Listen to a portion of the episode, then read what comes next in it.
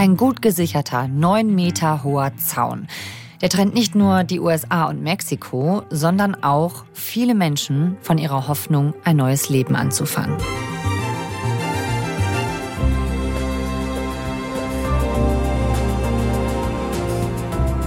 Bei FKM gehen wir heute mit Grenzpolizisten in Texas auf Patrouille. Wir erzählen von Menschenhändlern, von einstürzenden Leitern und wir treffen auf Geflüchtete, die bereit sind, ihr Leben zu riskieren, um es in die Vereinigten Staaten zu schaffen. ARD-Korrespondent Ralf Borchardt war mit dabei auf Grenzpatrouille zwischen den USA und Mexiko. Er hat Menschen gefragt, was sie antreibt und was sie auf dem Weg erleben. Und was wurde aus der humaneren Einwanderungspolitik, die US-Präsident Joe Biden eigentlich versprochen hatte? Eigentlich.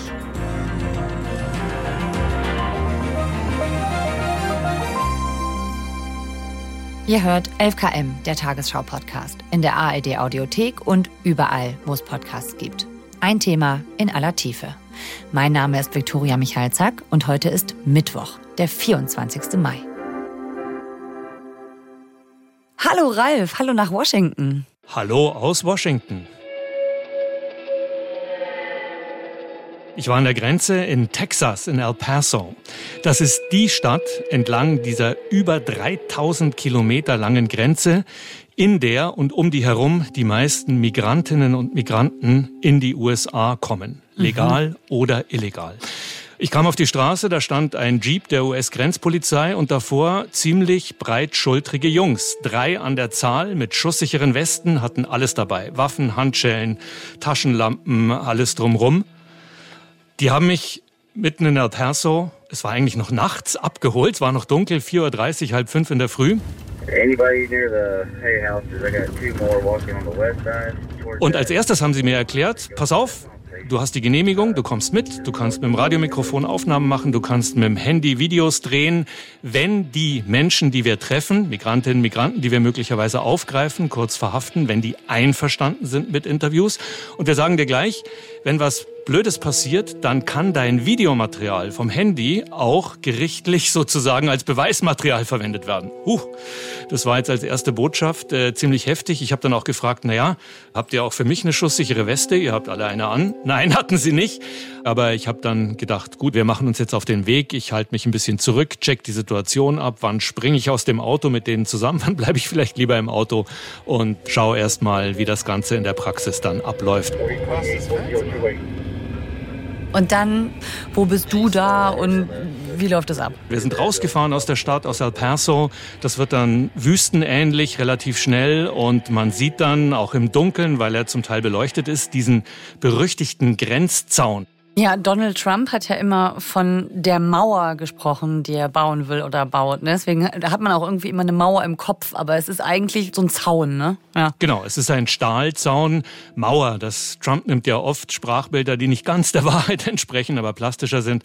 Auch hier ist es der Fall. Es ist de facto an den allermeisten Stellen keine Mauer, sondern ein Zaun, ein Stahlzaun, ein sehr massiver, rostroter Stahlzaun bis zu neun Meter hoch. Wie kommen die Menschen denn überhaupt über diese Grenze, auch wenn es keine Mauer ist, sondern eben ein Zaun? Der Zaun ist erstens nicht durchgehend, es gibt Lücken. Der Zaun hört dann an einer Stelle plötzlich auf in der Nähe von El Paso. Dann geht es nämlich in ein sehr hohes Gebirge um den Berg Mount Cristo Rey. Und dort sind Täler, Schluchten, hohe Anstiege. Da kann man quasi keinen Grenzzaun bauen. Es gibt improvisierte Leitern, die wir auch gefunden haben dort auf der US-Seite des Zauns. Die werden dann eingehakt oben, müssen ja neun Meter lang sein, sind aber oft sehr, sehr zerbrechlich. Was heißt das improvisiert? Also woraus sind die? Die sind aus, ich sag mal, dünnen Stahlstangen sind die zusammengebastelt. Auch das muss man dazu sagen. Diese Menschenhändlerkartelle sind wirklich mit unglaublicher Brutalität unterwegs. Es ist für sie ein sehr, sehr lukratives Geschäft. Sie nehmen quasi jeder Migrantin, jedem Migranten Geld ab, um sie durchzulassen. Und dann organisieren sie aber zum Teil auch zum Beispiel Leitern, improvisierte Leitern, mit denen die über den Grenzzaun klettern. Und wenn dann zum Beispiel eine Gruppe von zehn Migranten versucht, da drüber zu kommen, dann schaffen es vielleicht fünf und beim sechsten bricht diese Leiter zusammen, der stürzt ab, verletzt sich oder ist gerade oben auf dem Zaun, muss dann runterspringen oder versuchen, sich da entlang zu hangeln. Also es gibt auch da beim Überwinden dieses Grenzzauns mit, in Anführungszeichen, Hilfe der Menschenhändler oft Verletzte und es gab auch schon Tote, die die US-Grenzpolizei getroffen hat, die eben sich tödlich verletzt haben beim Sturz vom hohen Grenzzaun.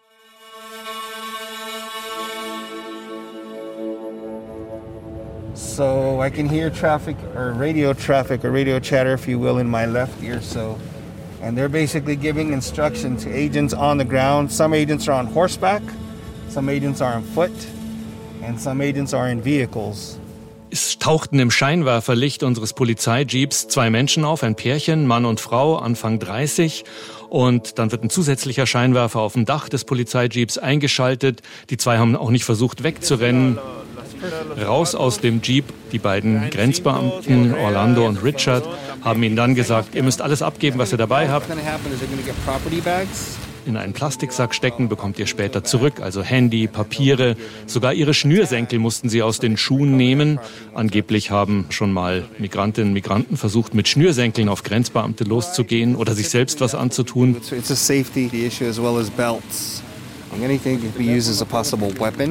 Und dann wird diesen beiden erklärt, was ihre Rechte sind, was sie erwartet. Sie wurden auch erstmal mit Wasser, Müsliriegeln, Schokoriegeln versorgt. Ist das normal, dass Sie da erstmal Wasser und Schokolade dabei haben? Klar. Oder war das jetzt nur, weil du dabei warst als Journalist, dass die vielleicht besonders nett wirken wollten oder? Das ist normal. Also jedenfalls nach den Erzählungen auch anderer Grenzschützer, die ich dort unten getroffen habe, dass äh, in der Regel man auf dem Rücksitz des Polizei, Grenzpolizei-Jeeps einen Bündel Wasserflaschen hat dass zum Teil auch die Grenzschützer mit mehreren Lunchpaketen kommen, um die Migrantinnen und Migranten zu versorgen. Und natürlich muss man als Journalist immer damit rechnen, wenn man dann zwei an diesem Tag zur Seite gestellt kriegt, die man interviewen kann, dass das besonders freundliche sind, dass die trainiert sind, auch mit Journalisten zu sprechen und dass es da natürlich wie überall ganz verschiedene Charaktere gibt.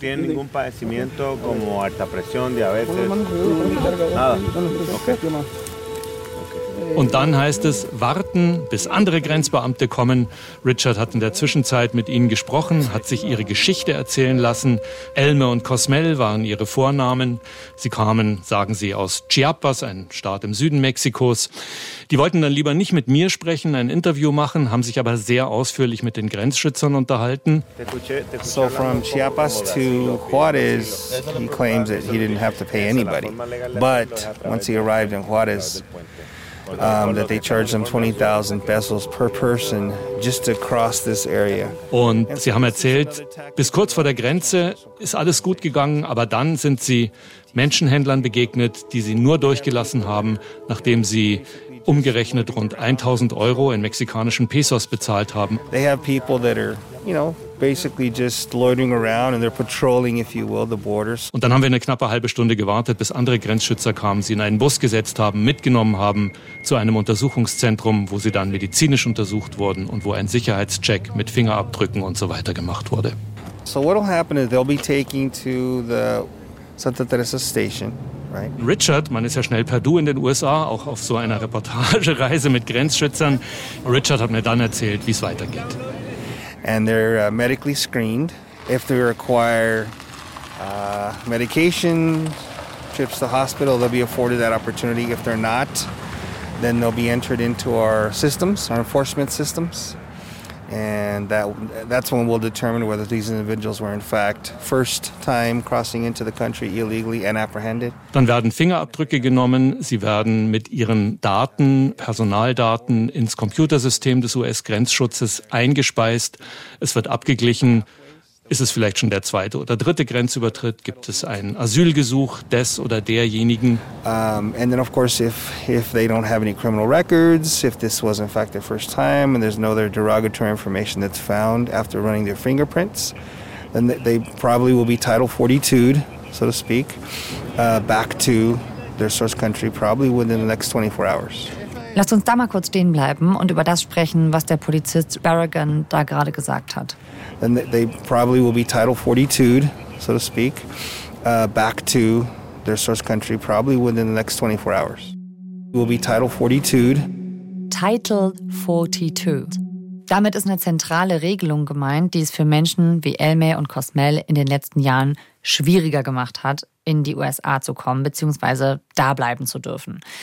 Mit der aber jetzt, nachdem du da warst, Schluss ist seit kurzem. Am 11. Mai ist eine Einwanderungsregel aus der Corona-Zeit ausgelaufen, zu Ende gegangen. Drei Jahre lang, seit Mai 2020, da war Donald Trump noch Präsident, galt eine Regel, Title 42 wurde sie genannt. Das ist ein uraltes Gesetz und das wurde dann auf die Corona-Epidemie angewandt und besagte, aufgrund der Gesundheitsgefahren durch das Coronavirus dürfen alle Menschen, die an der Grenze zu den USA ankommen, umgehend wieder abgeschoben werden. Also ohne irgendeine Prüfung, oder? Ohne Prüfung, ohne dass ihnen garantiert wird, dass sie einen Asylantrag stellen können, ja. was eigentlich ihr Grundrecht ist. Ja. Und Trump und zu Beginn seiner Regierungszeit auch Präsident Joe Biden war diese Corona-Regelung ganz recht, weil sie ein Instrument war, um Migrantinnen und Migranten sofort wieder nach Mexiko abschieben zu können und die Zahlen eben nicht zu hoch werden zu lassen, die Einwanderungszahlen. Ja.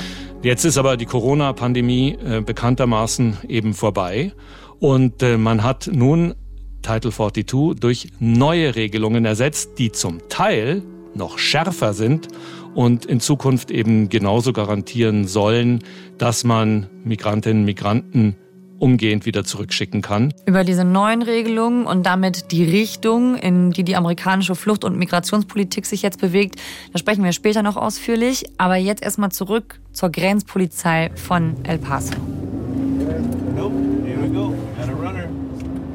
Noch über Funk haben die Grenzschützer, mit denen ich unterwegs war, einen Hinweis bekommen, dass da ein weiterer Migrant unterwegs ist zu Fuß.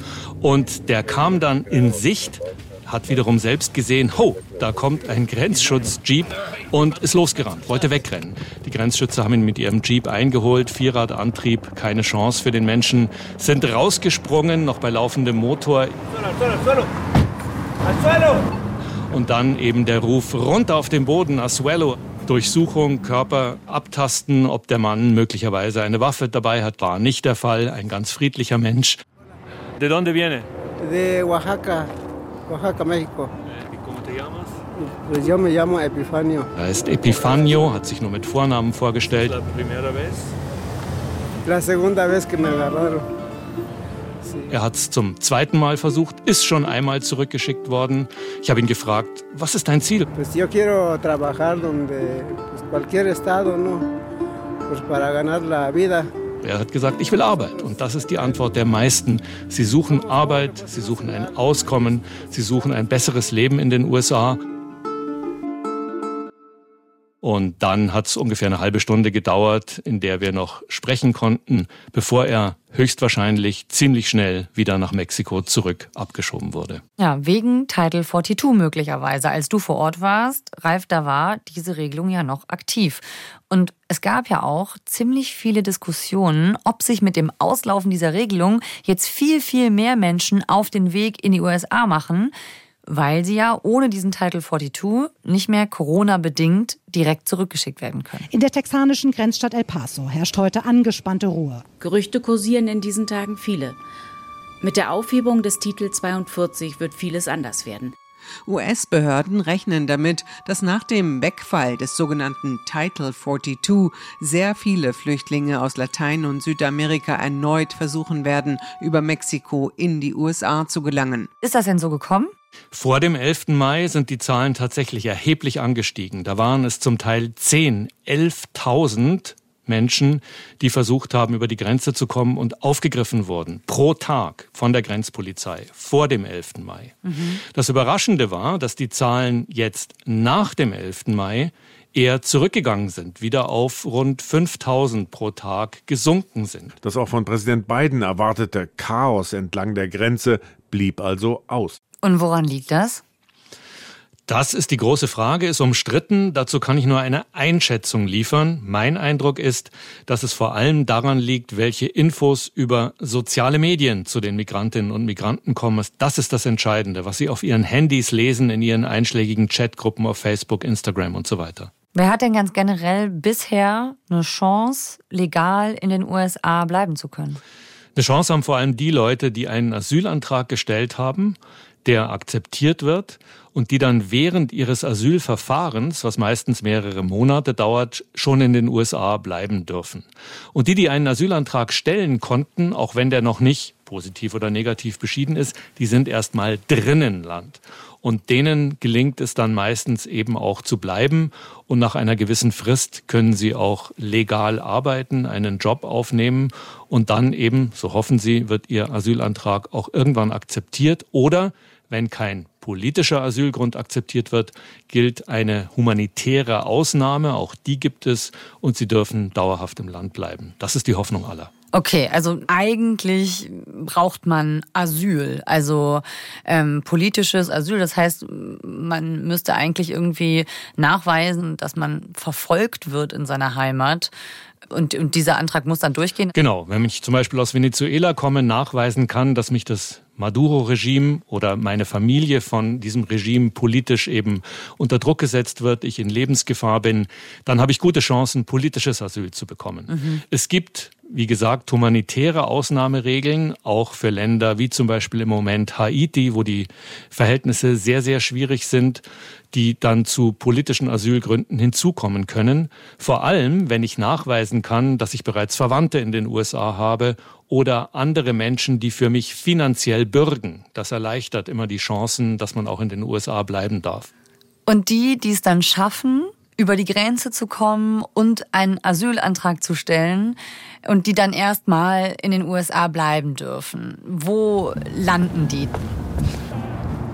Ich habe mir eine Notunterkunft angeschaut. Eine von vielen Notunterkünften in El Paso, manche von der Kirche betrieben, manche von Privatleuten, manche von der Stadt, wo diese Menschen unterkommen. Und ich war in der Rescue Mission of El Paso. Das war mal ein Obdachlosenheim und seit einigen Jahren hat der Leiter Blake Barrow, ein Privatmann, sehr kirchlich geprägt, der auch da sein eigenes Geld reingesteckt hat in das Betreiben dieses Obdachlosenheims, hat entschieden, jetzt nehme ich auch Migrantinnen und Migranten auf. I don't consider this a crisis at all. I consider it an opportunity to help people. Und es gibt eine sehr, sehr große Hilfsbereitschaft der Bevölkerung.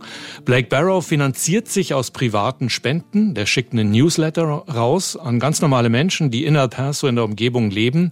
Und das reicht eben, um hier im Moment äh, deutlich über 100 venezolanische Flüchtlinge zusätzlich zu den Obdachlosen aus der Stadt zu versorgen mit Lebensmitteln und sie dann auch mal zu unterstützen, um ein Busticket tatsächlich kaufen zu können, um weiterzukommen in eine andere amerikanische Großstadt. Und sie kriegen drei warme Mahlzeiten Mahlzeiten am Tag. Sie kriegen Kleidung gestellt, um sich neu einzukleiden. Sie können sich erstmal wieder waschen, duschen, äh, nachdem sie eben eine oft monatelange Reise hinter sich haben und einfach kurz runterkommen, sich erholen.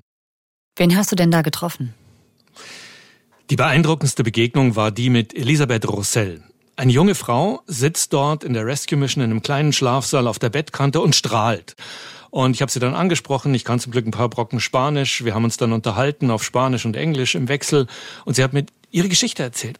Terriblemente, el hecho de pasar la selva y México fueron los países, es como lo más terrible que has pasado. Sí, motivado por lo menos este, la selva por la dificultad, que es una selva, obviamente, y no estás preparado para ese tipo de ambientes. Sie ist also durch den Dschungel gegangen und sie sagt, auf den Dschungel in Kolumbien bist du einfach nicht vorbereitet. Das ist sehr gefährlich. Sie war fünf Monate unterwegs, zu Fuß alleine, hochschwanger. Ja, der Vater will von dem Kind nichts wissen. Ich musste mich auf den Weg machen. Keine Hoffnung mehr bei mir zu Hause. Die schlimmste Strecke auf einem Fußmarsch von Venezuela durch viele Länder bis zur mexikanisch-amerikanischen Grenze im Dschungel in Nordkolumbien an der Grenze zu Panama. Das ist das mhm. sogenannte Darien Gap. Da gibt es keine asphaltierte Straße, viele wilde Tiere. Es gibt Verbrecherbanden, die dort agieren. Das ist unheimlich gefährlich. Da mussten quasi alle durch aus Venezuela. Und das Zweite ist dann, sie treffen alle auf die Menschenhändler auf der mexikanischen Seite der Grenze, die ihnen Geld abknüpfen. Zum Teil umgerechnet Tausende von Euro. Mhm. Black Barrow sagt so, die Leute wissen, welche Gefahren auf sie warten. You have to look at things like that and imagine how horrible life must be in your home country that you know these kind of dangers are along the way and you're willing to risk everything to make it anyway. Und man muss sich mal vorstellen, wenn Sie in diesem Wissen trotzdem diese weite Reise auf sich nehmen, dann müssen die Verhältnisse in ihrem Herkunftsland wirklich verzweifelt sein. Und das motiviert ihn auch, seinen Job als Leiter dieser Rescue Mission immer weiterzumachen. Auch Elisabeth hat ja anscheinend keinen anderen Ausweg mehr gesehen als diese Flucht von Venezuela in die USA. Was sind denn für Sie die nächsten Schritte jetzt? Was hat sie gesagt? Establecerme, eh, que mi bebé nazca, porque ya tengo ocho meses y casi medio, y poder traer mis hijos que están en Venezuela, para tenerlos conmigo acá. Im weiteren Verlauf des Gesprächs hat sie dann gesagt, wenn ich es geschafft habe, wenn mein Asylantrag anerkannt werden soll, und ich hoffe das so sehr, ich hoffe, dass ich sogenannte Sponsoren finde, die mir hier den Einstieg finanzieren. Ich will nach Chicago, ich will dort einen Job finden, dann hole ich meine anderen Kinder nach. Sag ich, was? Andere Kinder? Sie ist 30, sie hat schon drei Kinder, Zwillinge und noch ein weiteres Mädchen. Am Ende möchte sie als alleinstehende Mutter von vier Kindern, die hoffentlich ihrer Hoffnung nach alle, irgendwann in den USA sind, einen Job finden, arbeiten, ein besseres Leben und dann vielleicht noch ein bisschen Geld an ihre Eltern nach Hause schicken können. Also Elisabeth hofft, einfacher Asyl zu bekommen, indem sie solche Sponsoren findet. Sie hatte das schon, die haben sie dann aber wieder fallen lassen. Und jetzt ist er auf der Suche nach neuen Sponsoren, die eben bereit sind, sie auch finanziell zu unterstützen. Da gibt es hier auch Hilfsorganisationen in den USA, die eben nach US-Amerikanerinnen und Amerikanern suchen, die sagen, okay, ich gebe so und so viel Geld im Monat für eine Migrantin, einen Migranten, die dann eben eine Chance haben, sich hier ein Leben aufzubauen.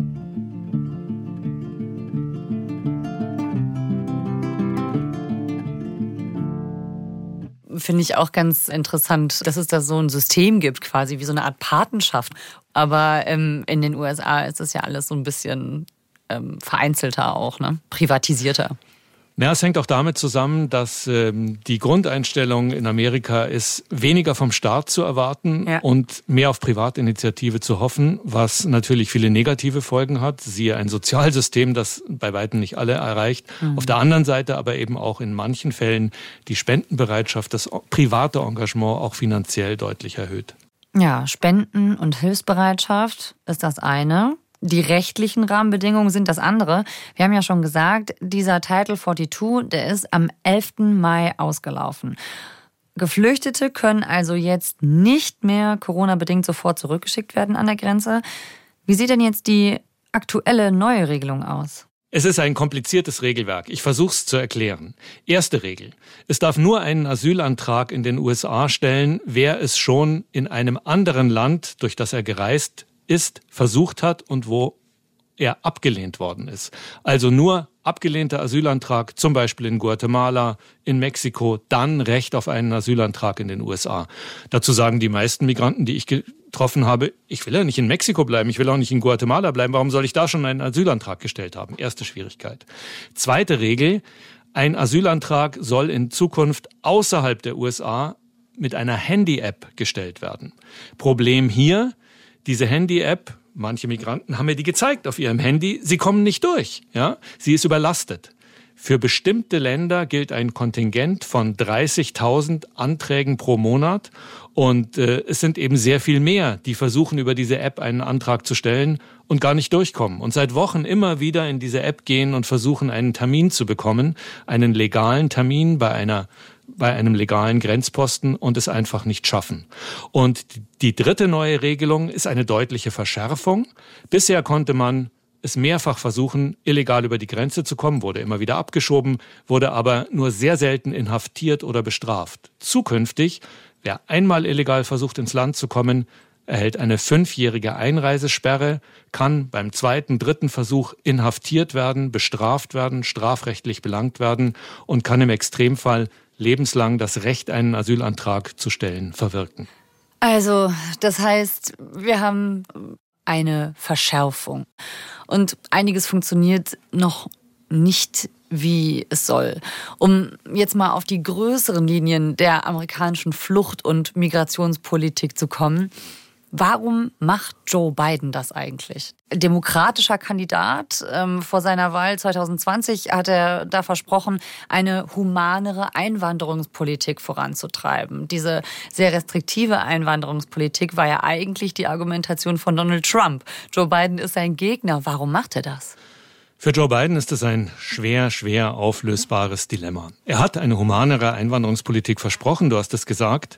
Seine Partei Linke, die progressiven Demokraten dieser Parteiflügel setzen ihn unter Druck, sagen, ja, wo ist jetzt die humanere Einwanderungspolitik? Auf der anderen Seite wird er von den Republikanern unter Druck gesetzt, die ihm vorwerfen, es sei Chaos an der Grenze erzeugt worden, er sei viel zu weich, zu soft nach wie vor. Und äh, das Schwierige ist, dass diese Fernsehbilder, die hier überall zu sehen sind, von der Grenze, zum Beispiel aus El Paso, natürlich Eindruck bei den Leuten machen. Und es ist so, dass dieses Thema Einwanderung mit allen Ängsten, die damit verbunden sind, die könnten uns Arbeitsplätze wegnehmen. Da kommen einfach zu viele. Da kommen auch Kriminelle, die bringen Drogen mit. All das wird von Trump und äh, jedenfalls einem Teil der Republikaner verbreitet. Hier werden Ängste geschürt. Das setzt Joe Biden von der anderen politischen Seite unter Druck. Und die Republikaner haben klargemacht, wir wollen dieses Thema, Migration, dass da zu viele Leute kommen, dass das gefährlich ist, zu einem Wahlkampfthema machen im nächsten Präsidentschaftswahlkampf. Und deswegen versucht Biden nun verzweifelt, Härte zu beweisen und der Öffentlichkeit zu sagen, hey, hey, ich habe auch harte Maßnahmen, um eben zumindest die Zahl der Migrantinnen und Migranten in Grenzen zu halten. Mhm. Okay, also es geht einfach darum, dass Trump das Thema wieder für sich nutzen wird im nächsten Wahlkampf und eben die Mauer wieder als, als Wahlkampfhebel nutzen will. Ich habe mit einem Migrationsforscher gesprochen, Josiah Hyman, der an der University of Texas sich seit Jahrzehnten mit diesem Thema beschäftigt, wirklich ein Experte ist. There is throughout the entire world a increasing sort of wall around the West, a reluctance to let people from oftentimes middle income countries come in and migrate across borders. That's playing out right now. Also er beobachtet da so eine Art Mauer um den Westen und eine wachsende Abwehrhaltung. Und er meint, dass das auch was mit Rassismus zu tun hat. They're deathly afraid of the political symbolism of letting in immigrants. And, and my impression is that anti immigrationism is really a powerful emotional driving force among a significant segment of the US population. So while opinions about immigration are sort of 50 50, Er sagt, eigentlich ist die Einstellung in der US-Bevölkerung ungefähr 50-50. Also die Hälfte hat grundsätzlich Verständnis für Einwanderung. Viele Amerikaner sind ja selbst Einwanderer oder ihre Eltern, ihre mhm. Großeltern, ihre Urgroßeltern. Also es ist ein Einwanderungsland. Und die andere Hälfte ist grundsätzlich skeptisch. Und ähm, er sagt aber, das Problem ist, dass die Emotionalität auf der Anti-Immigrationsseite viel, viel höher ist und dass diese Ängste eben gerade in einem ohnehin emotionalen Wahlkampf dann eben oft wirken und auch wahlentscheidend sein können, denn bei jeder Wahl kommt es am Ende auf eine sehr, sehr kleine Schicht von Wählern in der Mitte, auf die Wechselwähler an, die mal so, mal so wählen und dann eben jeweils für eine knappe Mehrheit in der Vergangenheit mal für Trump, dann für Biden gesorgt haben. Was wäre denn ein Ausweg aus diesem Dilemma vielleicht für Biden? Wie hätte es denn anders laufen können? Wahnsinnig schwer mit dem Ausweg. Ich war auch schon 2015 als Reporter auf der Balkanroute unterwegs in Europa und vieles jetzt, was ich an der Grenze zu Mexiko hier in den USA erlebe, hat mich auch an damals die sogenannte Flüchtlingskrise in Anführungszeichen damals erinnert. Mhm. Es ist fast ein unauflösbares Dilemma. Man müsste eigentlich die Verhältnisse in den Herkunftsländern verbessern, damit nicht mehr so viele Menschen sich auf den Weg machen. Mhm. Das hat mit politischen Umständen, mit sozialen Umständen, Armut, inzwischen auch sehr viel mit Klimathemen zu tun. Es gibt auch Klimaflüchtlinge immer mehr. Ein weiteres Problem ist, dass das Asylrecht in vielen Ländern nur noch auf dem Papier existiert und eigentlich alles getan wird, damit dieses Asylrecht eigentlich hat jeder Mensch das Recht, einen Asylantrag zu stellen, es gar nicht erst anwenden zu müssen, sondern die Leute fernzuhalten. Mhm. Und äh, hier spielen bestimmte Staaten eben eine sehr schwierige Pufferfunktion. Damals, 2015, hat Angela Merkel versucht, mit dem sogenannten Türkei-Deal die Türkei zu bewegen, möglichst viele Flüchtlinge aufzuhalten. Ähnliches passiert jetzt von US-Seite mit Mexiko. Man gibt Mexiko sehr viel Geld, um die Flüchtlinge gar nicht bis zur Grenze zu lassen. Aber Mexiko ist selbst ein sehr problematischer Staat, der kaum sozusagen im Griff hat, was die Menschenhändler und Drogenkartelle da treiben. Ja. Das ist nämlich, äh, das ist ja das Schwierige, organisatorisch, wirtschaftlich, aber eben auch vor allem total emotional. Ne? Also, Absolut. Kann ich auch persönlich sagen, wenn du in einem solchen Flüchtlingslager, in einer Notunterkunft stehst und mit den Menschen redest, jeder, jede hat persönlich einen Grund, sich auf den Weg gemacht zu haben. Du kannst jede einzelne Geschichte verstehen. Mhm. Aber du weißt gleichzeitig, es sind insgesamt so viele, die sich auf den Weg machen wollen, die können die USA, Deutschland nicht wirklich alle am Ende aufnehmen. Und es ist wahnsinnig schwierig, auch emotional für sich selbst aus diesem Dilemma eine klare Linie zu machen und rauszukommen. Ralf, vielen Dank, dass du uns davon erzählt hast. Ich habe sehr gerne gemacht. Danke euch. Das war FKM, der Tagesschau-Podcast, mit einer Recherche von Ralf Borchardt, ARD-Korrespondent in Washington.